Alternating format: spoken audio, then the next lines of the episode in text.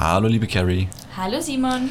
In Berlin sind die Schotten dicht. Der Bundestag ist in der Sommerpause angekommen. Das heißt, ähm, wir sind zurück bei den Sommerloch-Themen ähm, und auch dieses Jahr sind wir wieder äh, gut reingestartet äh, mit einer Forderung von Lars Klingbeil äh, zur ähm, Streichung ähm, des Ehegattensplittings. Politik mit Senf, der Podcast mit Carrie und Simon. Habe ich die Anmoderation komplett verkackt, aber wir machen trotzdem weiter. Ähm, genau, Ehegattensplittings und das wollen wir ein bisschen zum Anlass nehmen, darüber zu quatschen, wie ist eigentlich unser ja, Sozialstaat aufgebaut. Wir hatten ja vor einigen äh, Tagen auch die Debatte zum Elterngeld, zur Streichung äh, der Einkommensgrenze äh, oder zur Herabsetzung der Einkommensgrenze. Ähm, und wollen ein bisschen darüber diskutieren, braucht es über 100 äh, Sozialleistungen, aus denen Eltern wählen können? Ähm, wie können wir vielleicht den Staat schlanker und effizienter machen? Ähm, auch im Hinblick darauf, ähm, in den letzten vier Wochen hat die Inflation zum Beispiel wieder angezogen. Bei 6,7 Prozent sind wir inzwischen wieder. Ähm, also auch da, äh, die Menschen müssen sparen. Ähm, deswegen auch vielleicht die Frage, äh, wo kann der äh, Staat sparen? Aber vielleicht, Carrie, gibt es uns noch einen kurzen Überblick über die aktuelle äh, Debatte. Ja, also ich muss sagen, ich hatte mir irgendwie so ein bisschen gewünscht, dass der Einstieg in die Sommerpause ein bisschen friedlicher wird, aber äh, Pustekuchen, der ist nicht so friedlich geworden. Ähm, also der große Streit wurde ja angestoßen durch die Debatte ums Elterngeld. Also unser Finanzminister hat ja Sparvorgaben an alle Ministerien verteilt ähm, die diese dann in eigener Verantwortung umsetzen sollten. So, und der Vorschlag der Familienministerin bzw. des Familienministeriums war, das Elterngeld ähm, für Eltern mit einem äh, Gesamteinkommen von 150.000 Euro brutto ähm, zu streichen. Vielleicht so ein kurzer historischer Abriss. Das Elterngeld wurde ursprünglich eingeführt und hatte gar keine Einkommensgrenze, aber gemerkt, oh, hm, ja, okay, vielleicht brauchen wir doch eine Einkommensgrenze. Dann wurde die Einkommensgrenze auf 500.000 gesetzt, dann auf 300.000 und jetzt die 150.000 wurden vorgeschlagen. Genau, Haushaltsnettoeinkommen. Ge äh, nee, ich glaube brutto. Nee, ich glaube Nettoeinkommen. Netto? Ja. Okay, gut. Dann bist du, okay. Ich, ich hätte brutto im Kopf tatsächlich. Ähm, das betrifft ungefähr 60.000 ähm, äh, Eltern in Deutschland. Das ist ungefähr 4 Prozent. Das ist jetzt nichts, was die breite Masse der Bevölkerung betreffen würde, aber trotzdem einen relevanten Anteil der, der Gesellschaft. Ähm, ich denke da so ein bisschen aus der Perspektive heraus, okay, ich komme aus München, wie geht es denn einem Elternpaar in München, die zusammen 150.000 Euro verdienen? Plus, das heißt ja dann, ein Einkommen fällt dir dann weg und du bist im Zweifel bei der Hälfte bei Familienkonstellationen, wo beide Eltern ungefähr gleich viel verdienen. Also durchaus ein kontroverses Thema. Ich muss sagen, ich habe es nicht so ganz verstanden, dass die FDP da das meiste Bashing abbekommen hat, weil es war ja nicht der Vorschlag der FDP, sondern es gibt äh, Ministerien, die eigenverantwortlich arbeiten und die eigenverantwortlich Vorschläge ausarbeiten. Ähm, und das war nun mal der Vorschlag des Grünen Familienministeriums. Aber sei es drum, ich finde es gut, dass wir die Debatte über ähm, Eltern, Familien und so weiter führen. Und jetzt kam quasi der Gegenvorschlag, ja gut, dann lassen wir das Elterngeld und hat Lars Klingbeil vorgeschlagen, na gut, dann schaffen wir das Ehegattensplitting ab. Ähm, und dann kam noch das Familiensplitting rein, also jetzt ist wieder eine Steuerdebatte draus geworden. Ähm, ich glaube, bevor ich meine Meinung dazu sage, würde es mich sehr interessieren, was so deine Haltung zu Ehegattensplitting und Familiensplitting ist.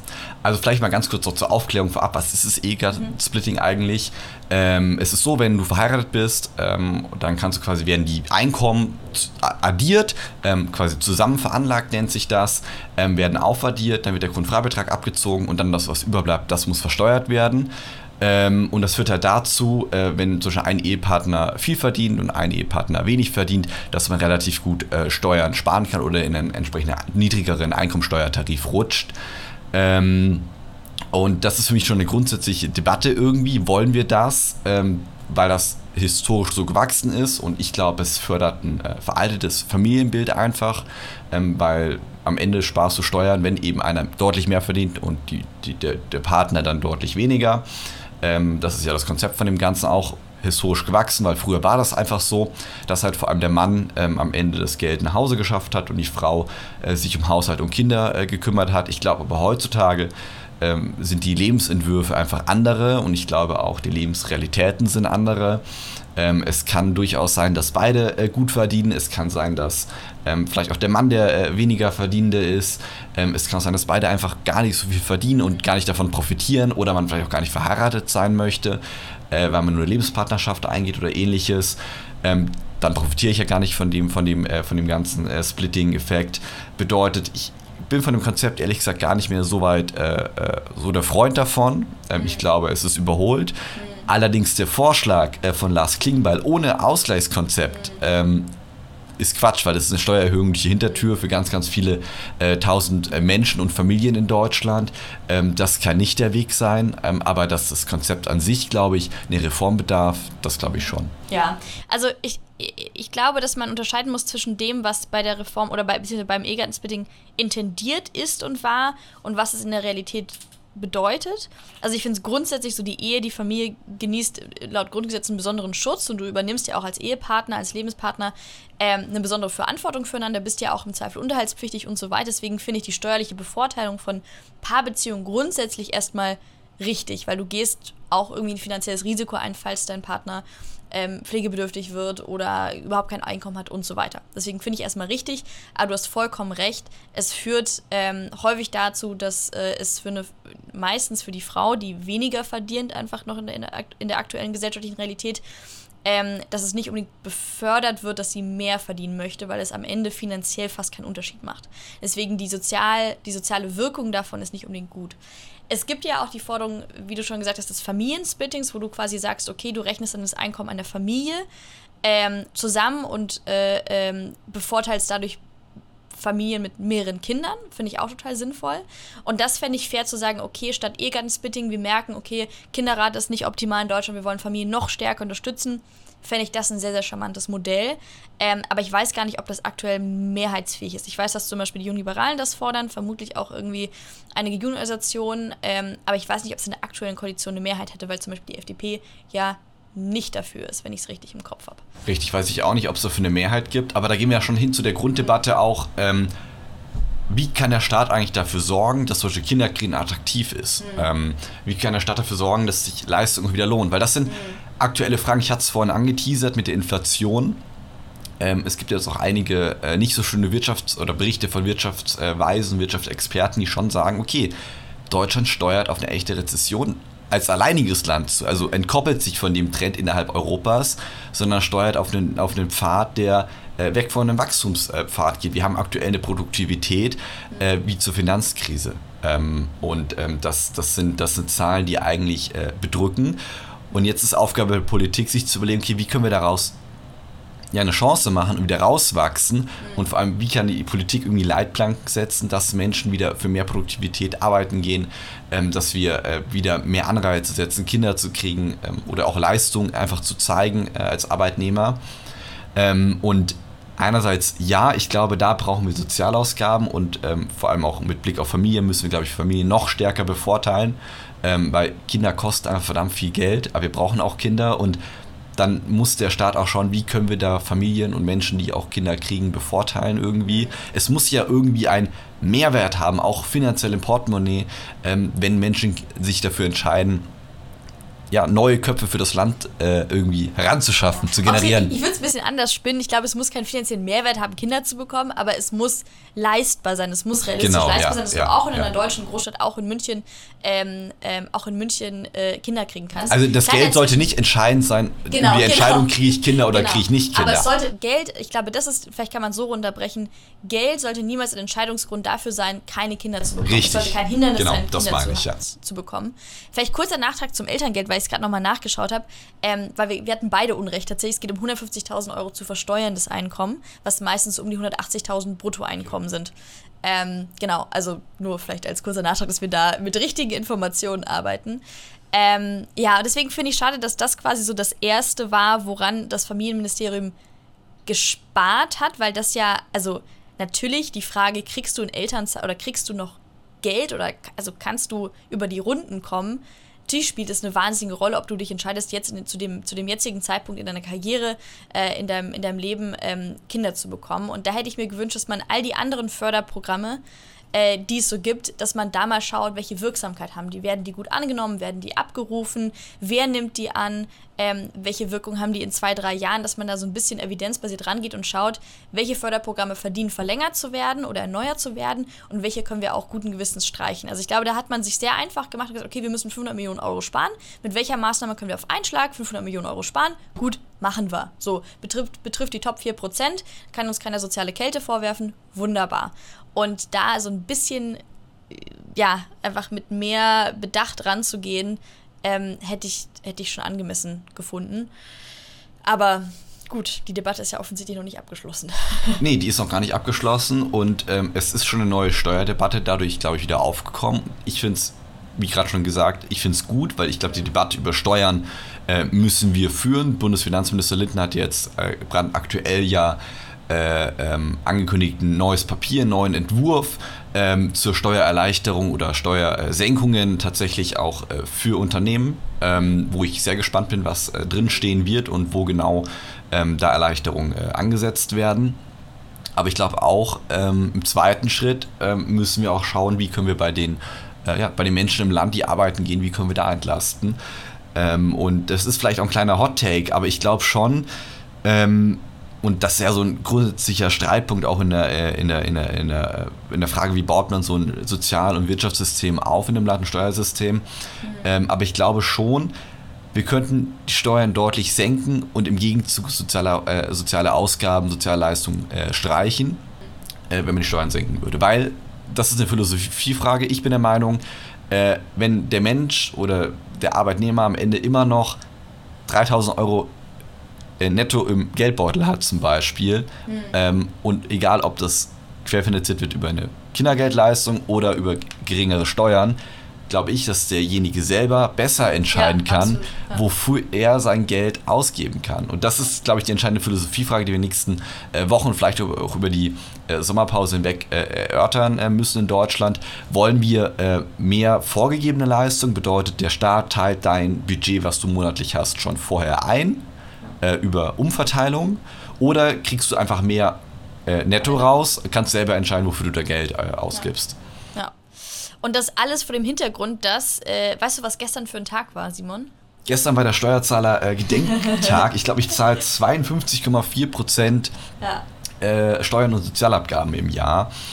Ähm, und habe also bis gestern quasi nur für Vaterstaat gearbeitet. Ja, das ist also immer wie ich bin jedes Jahr aufs Neue überrascht von den Zahlen, weil es mich wirklich, äh, wirklich im Negativen beeindruckt. Ne? So 21 Cent Steuern, 31,7 äh, Cent äh, Sozialabgaben und du hast dann von einem Euro, den du verdient hast, noch 47,3 Cent. Hurra! da lohnt es sich doch arbeiten zu gehen. Zumal muss man ja auch bedenken, ähm, da kommen ja dann nochmal äh, Lebenserhaltungskosten ja. drauf, sowas Miete, äh, Essen, Verpflegung, da habe ich immer noch nicht von gelebt. Also was am Ende überbleibt, ja. wenig. Und äh, in unserem Alter müssen wir uns noch Gedanken machen, äh, wir zahlen natürlich in die Rentenversicherung ein, aber werden selbst davon nicht sehen. Ähm, das heißt, äh, wir müssen auch noch dafür sorgen, dass von den 47,3 Cent genug zurückgelegt wird oder investiert wird, sodass wir später mal im Alter äh, leben können. Also ähm, ich glaube, dass man diese gesamte Steuerdebatte sehr, sehr, sehr viel öfters vor dem Hintergrund führen müsste, wie hoch die Steuer das jetzt schon ist. Und deswegen macht mich auch diese Debatte um, um ähm, Alters, äh, nicht Altersgrenzen, Entschuldigung, jetzt bin ich schon wieder im falschen Thema, um Einkommensgrenzen immer so ein bisschen sauer, wenn man sagt, ja gut, äh, die, diese Topverdiener, wieso sollen wir denen Leistungen auszahlen? ja, verstehe ich im ersten Gedanken, aber andererseits sind die auch diejenigen, die am meisten zum Steueraufkommen beitragen. Ähm, also ich finde es nur fair, dass wenn du einen signifikanten Anteil dran trägst, dass der Sozialstaat in Deutschland so funktio funktioniert, dass du dann auch berechtigt bist, diesen Sozialstaat in Anspruch zu nehmen. Weil das finde ich, das wird immer so gesagt, ja, die brauchen es ja sowieso nicht. Genau, ja, ja. ja, aber sie tragen auch dazu bei, dass ganz, ganz viele andere Familien davon profitieren und am Ende die eine Seite argumentiert immer mit Gerechtigkeit, soziale Gerechtigkeit, aber diese Gerechtigkeit muss auch für die Leistungsträger und die Leistungsbringer dieser Gesellschaft bringen. Das finde ich mir schade, dass das so ein bisschen hinten runterrutscht. Voll, also ich, ich frage mich immer, ähm, diejenigen, die mehr vom Sozialstaat haben wollen, sind nicht bereit, mehr zu bezahlen aber die, und zu leisten und diejenigen, die mehr leisten wollen, sollen aber nicht mehr haben dürfen. Und das System und dieser Blick, der passt für mich nicht. Also wenn ich bereit bin, über das normale Hina Maß hinaus zu leisten, Leistung zu bringen und statt 40 Stunden vielleicht 50, 60, 70 Stunden die Woche arbeite, ähm, ja, dann darf ich am Ende auch 2 Euro mehr in der Tasche haben. Weil ich bin derjenige, der dann ähm, zur Produktivitätssteigerung beiträgt und dann ist man auch derjenige, ähm, der letztlich dem, dem, der weniger hat, der weniger als 40 Stunden vielleicht arbeitet, aus welchen individuellen Gründen auch immer, ähm, vielleicht weil er aufs Kind zu Hause aufpassen muss, aber dem dann die Sozialleistung querfinanziert. Das ist ja auch gar nicht negativ behaftet. Also ich möchte das gar nicht sagen, oh je, dann muss jemand, der mehr arbeitet und mehr verdient, mehr zahlen und deswegen, ähm, das findet der ja gar nicht blöd. Aber er will dann schon irgendeinen Benefit auch davon haben, dass er eben mehr leistet. Ja. Ja, aber ich glaube, das ist, also wenn ich das jetzt mal auf diese gesellschaftliche Ebene heben darf, ich glaube, das ist so ein Grundproblem der deutschen Mentalität. Ich argumentiere ja sehr gerne, sehr häufig mit äh, meinem amerikanischen Background. Ähm, aber wir sind, und es ist sehr traurig so zu sagen, aber wir sind am Ende eine Neidgesellschaft. Wir schauen sehr, sehr oft drauf, was macht mein Nachbar und warum verdient der jetzt noch irgendwie mehr und hm, und sowieso und ist sein Geschäftsmodell denn so moralisch vertretbar und sonst was. Ähm, ich, ich, also ja, anstatt sich zu freuen, dass manche auch viel verdienen und ich verdiene vielleicht ein bisschen weniger, aber verdiene auch gut, ähm, ja, wird das alles sehr, sehr negativ konnotiert in Deutschland. So, wir haben in Amerika sicher, also riesige Probleme und ich bin wahnsinnig froh, dass wir den Sozial Sozialstaat, den wir hier haben, ähm, dass der so existiert, weil in Amerika existiert er so nicht. Ähm, aber so ein bisschen von der Leistungsmentalität und Wertschätzung und Anerkennung für Leistung in Deutschland zu haben, das wäre schon, wär schon manchmal, ähm, manchmal ganz schön. Ich glaube nicht nur manchmal, sondern ich glaube ganz oft. Und ähm, ich glaube, viele Politiker äh, trauen sich das auch gar nicht offen auszusprechen, weil man sich damit auch gar nicht beliebt macht. Ich mache es jetzt mal trotzdem. Ähm, hatet mich dafür, aber ich glaube, man wird an manchen Stellen zu sehr vom Sozialstaat in Watte gepackt. Wenn ich weiß, es ist an jeder Stelle ein soziales Netz da, was mich auffängt, ähm, dann, dann ist es ein Stück weit leistungsfeindlich. Ähm, ich glaube auf jeden Fall, wir brauchen einen Sozialstaat und den wir in Deutschland haben. Ich bin unfassbar dankbar dafür und es ist auch gerechtfertigt, dass es wahrscheinlich der größte Posten im Haushalt ist.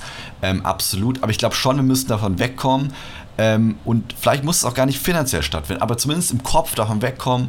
Ähm, wenn ich ein Problem habe, kann ich immer nach dem Staat rufen das ist für mich einfach eine grundsätzliche falsche Einstellung, die wir in Deutschland, die sich zu sehr etabliert hat. Äh, man soll wissen, okay, wenn es gar nicht läuft, gibt es jemanden, mhm. ähm, eine Sozial Sozialgesellschaft, die mich auffängt. Aber erstmal muss ich mir überlegen, wenn ich scheitere, wenn ich hinfalle, wie kann ich selber schauen, wie ich wieder nach vorne komme. Ich würde, glaube ich, ein bisschen differenzieren. Also ich will jetzt, äh, ich, ich glaube, ich würde es ein bisschen abschwächen. Ab, äh, ich glaube schon, dass diese Sicherung auch dazu beiträgt, dass die Risikobereitschaft für unternehmerisches Handeln eher höher ist, weil du bist eher bereit, ein Risiko einzugehen, wenn du weißt, wenn es nicht klappt, es gibt eine Backfall-Option. So, ich kann dieses Risiko eingehen, weil wenn es nicht klappt, wird meine Familie nicht verhungern. Das ist in anderen Ländern anders und ich glaube, da wirst du auch sehen, dass unternehmerische Risikobereitschaft oder grundsätzlich Risikobereitschaft finanziell, dass die steigt, was eher was Positives ist. Aber ich sehe schon den Punkt, wir sind immer sehr, sehr schnell äh, äh, daran zu sagen, ja, okay, Papa, Stadt, kümmere dich bitte ähm, anstatt das so ein bisschen als letzte Option zu betrachten.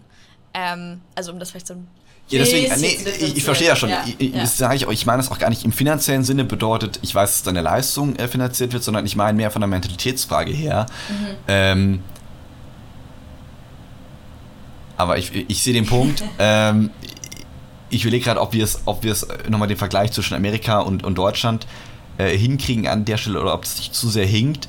Weil klar, in den USA hast du gar kein soziales System, du hast nicht mal eine gesetzliche Krankenversicherung, die dich irgendwie, irgendwie auffängt. Ähm, aber die Mentalitätsfrage, wir hatten das schon mal in, in der äh, Folge, wo wir über äh, Startups und Gründertum gesprochen haben, ist doch schon so in Deutschland, ich glaube, der, der, der erste Schritt, wenn du hinfällst, ist eben nicht, oder nicht immer, ähm, nicht immer, oh, ich selber, wie kann ich nochmal neu ansetzen, sondern erstmal, ich mach nochmal kurz Stopp, nochmal Halt, der Start fängt mich gerade auf und dann fange ich nochmal von vorne an.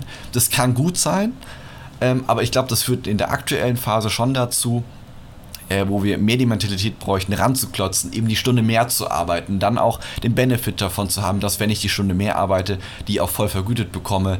Ähm, ich glaube, da müssen wir hin und diesen Schalter im Kopf wieder umzulegen. Also wieder, ähm, Leistung muss sich lohnen und Wachstum braucht Leistung, weil wir brauchen gar nicht drüber hinwegreden. Am Ende das Einzige, was uns aus der aktuellen ähm, ja, ähm, Inflationsphase rausbringt, ist Wachstum. Wir schaffen es nur durch höhere, höhere Produktivität und mehr Wachstum. Ähm, und jetzt die Frage, wie gestaltet die Politik das Wachstum aus?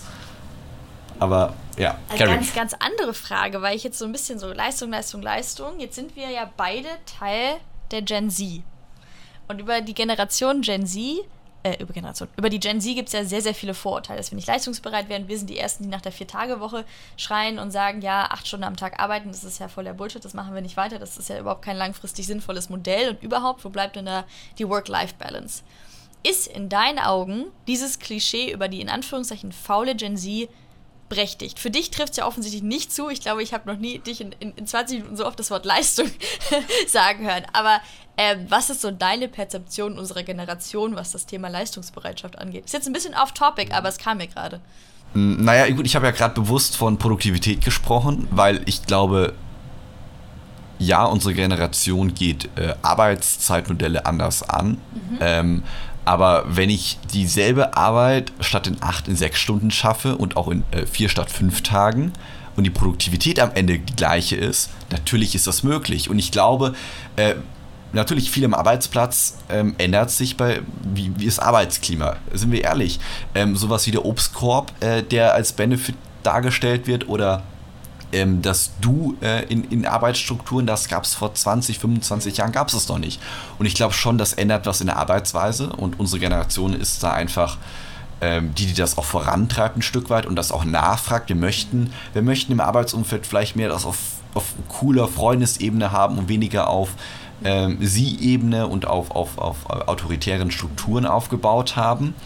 Ähm, und vielleicht, ich kann das empirisch nicht, äh, nicht unterlegen, aber ich glaube, da gibt es ja viele Studien, die auch am Laufen sind und vielleicht führt genau dieses neue Arbeitsklima dazu, dass eine Produktivitätssteigerung da ist und gleichzeitig Stunden eingespart werden können. Und dann in der Gesamtrechnung, ähm, wenn die Produktivität steigt, aufgrund dessen, dass wir, ähm, wie wir arbeiten, das neu definieren äh, in äh, der Gen Z, warum nicht?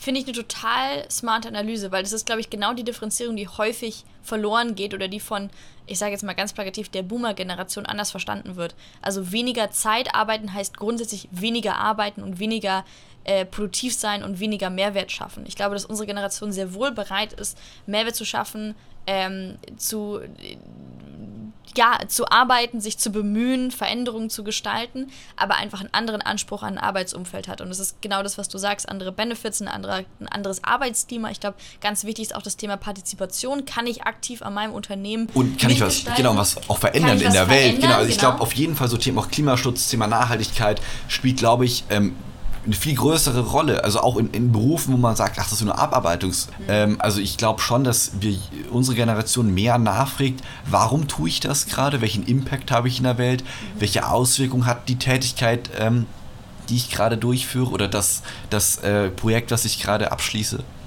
Ja. Und welchen Sinn haben diese althergebrachten Strukturen? Macht es Sinn, dass ich jeden Tag von 9 bis 5 arbeite? Macht es Sinn, dass ich nur, weil ich erst neu in der Firma bin, nicht meine neue Perspektive aktiv einbringen kann, die Firma mit, mitgestalten muss, sondern auf das hören muss, was jemand, der seit 20 Jahren in genau dieser Position arbeitet, dass ich genau das mache, weil er weiß es ja am besten.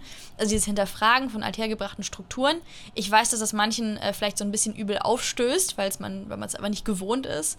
Ähm, aber ich, ich fand es gerade eine sehr, sehr gute Analyse, dass äh, wir einfach ein, ein anderes Arbeiten, nicht unbedingt ein weniger Arbeiten, aber ein anderes Arbeiten bevorzugen und dass das auch wahnsinnig segensreich äh, für, die, für die nächste Zeit sein kann. Obwohl natürlich vollkommen klar ist, dass auch eine Vier-Tage-Woche oder mobiles Arbeiten, äh, gibt ja auch so äh, Digital Nomads und so weiter, was es da so alles äh, an neuen Wunschmodellen gibt, ist natürlich nicht für alle Arbeitnehmenden möglich. So, wenn du Arzt bist, dann bist du Arzt, dann musst du deine Stunden da arbeiten. So, dann musst du vor Ort sein, das ist vollkommen klar. Ähm, oder wenn du im Einzelhandel bist. Aber ähm, gerade für, für kreativere Jobs, innovative Jobs, ähm, kann das super charmant sein. Also ich glaube, wir werden beide, was deine Prognose, wirst du jemals einen ganz normalen 9-to-5 arbeiten? Vermutlich. Vermutlich nicht. nicht. Ich glaube, die wenigsten äh, in unserer Generation werden auch ihr Leben lang im selben Job ähm, arbeiten. Ich glaube, die Challenge ist aber auch eher, ähm, wenn wir schon im Thema ähm, so Integration, Arbeits, äh, äh, neue Arbeitsmodelle sind, ähm, ist eher, wir haben ja doch noch, und das will, will, ich auch gar nicht wegleugnen, natürlich haben wir auch noch Arbeitnehmerinnen und Arbeitnehmer, eine andere Generation, die arbeiten in anderen Strukturen gelernt haben. Und ähm, das zusammenzubringen, eben genau diese, dieser junge, frische Wind, wir wollen alles offen, wir wollen möglichst flexibel, modern, digital und so weiter. Und auf der anderen Seite hast du genau das Gegenteil, äh, möglichst noch viel persönlich, Papier vor Ort, ähm, und ähm, feste Strukturen und sowas, klare Hierarchien. Ähm, genau das zusammenzubringen, ich glaube, das ist gerade eine sehr, sehr große Challenge und das führt auch zu vielen Spannungen. Und das siehst du ja nicht nur im Thema äh, bei Unternehmen und wie ist eine neue Generation, die in Unternehmen reinkommt, sondern auch in der Politik, auch pol politischen Fragen. Ähm, sehen wir das ja, ähm, war das schon immer so und können wir das anders machen? Und wenn wir es anders machen, warum und wie kriegen wir das zusammen? Ja, es wird eine sehr spannende Frage der nächsten Jahre. Also ich, ich, da ist wirklich so ein Generationenkonflikt gerade am Brodeln, merke ich. Und ich hoffe, dass wir den irgendwie gut lösen, weil ich glaube, auch viele althergebrachte Strukturen sind sinnvoll. Ich finde es auch sinnvoll, dass das, also das Schöne an dem Konzept 9 to 5 ist ja zum Beispiel, du bist halt dann ab 5 nicht mehr erreichbar. So, du hast eine klare Trennung zwischen deinem Privatleben und deinem Berufsleben, was ehrlicherweise jetzt für, äh, äh, um noch ein Buzzword zu nennen, für, für Mental Health nicht unbedingt schlecht ist, wenn du da eine kleine Trennung drin hast und nicht ständig erreichbar bist. Dieses Verschwimmen was auch das Positive an neuen Arbeitsumfeldern sein kann, kann, glaube ich, auch total krass ins Negative umschlagen, wenn du nie weißt, bin ich jetzt gerade am Arbeiten, bin ich gerade im Job, okay, ich mache noch ein paar Mails neben dem Abendessen, ich bin zwar im Urlaub, aber der eine Anruf, der geht schon noch. Ähm, dafür machen wir es ja alles flexibel und digital und pipapo. Ähm, aber ich, ich glaube, da müssen wir einfach ein schlauen Ausgleich finden zwischen so einem klassisch liberalen, konservat liberal-konservativen Ansatz, das erhalten, was gut funktioniert und das abschaffen, was nicht so gut funktioniert. Ja. Gut, aber ich glaube, wir haben ja auch gerade äh, viele, viele Challenges und ähm, ja, Fragen unserer Zeit, bei denen wir genau das lernen können und voneinander lernen können. Thema Klimawandel zum Beispiel. Ähm, das ist doch so eine Menschheitsaufgabe, an der eh alle mitarbeiten müssen. Ähm, und dann nehmen wir doch das Projekt, Thema Klimaschutz, jeder bringt seine Expertise, sein Wissen, seinen Weg, wie er glaubt, dass man am besten diese äh, Aufgabe äh, angehen kann, ein und dann raufen wir uns zusammen und da glaube ich, äh, entstehen auch wieder viele neue Synergien, wo man gemeinsam äh, an Lösungen arbeiten kann. Also zwischen alt und jung der Austausch. Deswegen, ich glaube, ja, es ist ein Generationenkonflikt, aber ich glaube, dadurch, durch jeden Konflikt entsteht Austausch und den Austausch können wir nutzen für neue Ideen und neue Innovationen. Darauf hätte ich Bock. Das ist so ein schönes Schlusswort, Simon. danke dir für dieses Gespräch. Ich danke dir auch ähm, und wünsche euch zwei äh, erfolgreiche Wochen und wir hören uns dann wieder. Ähm, macht's gut. Bis dann. Ciao, ciao. Politik mit Senf, der Podcast mit Carrie und Simon. Alle zwei Wochen neu. Hast du Themen, die dich bewegen? Schreib den beiden auf Social Media.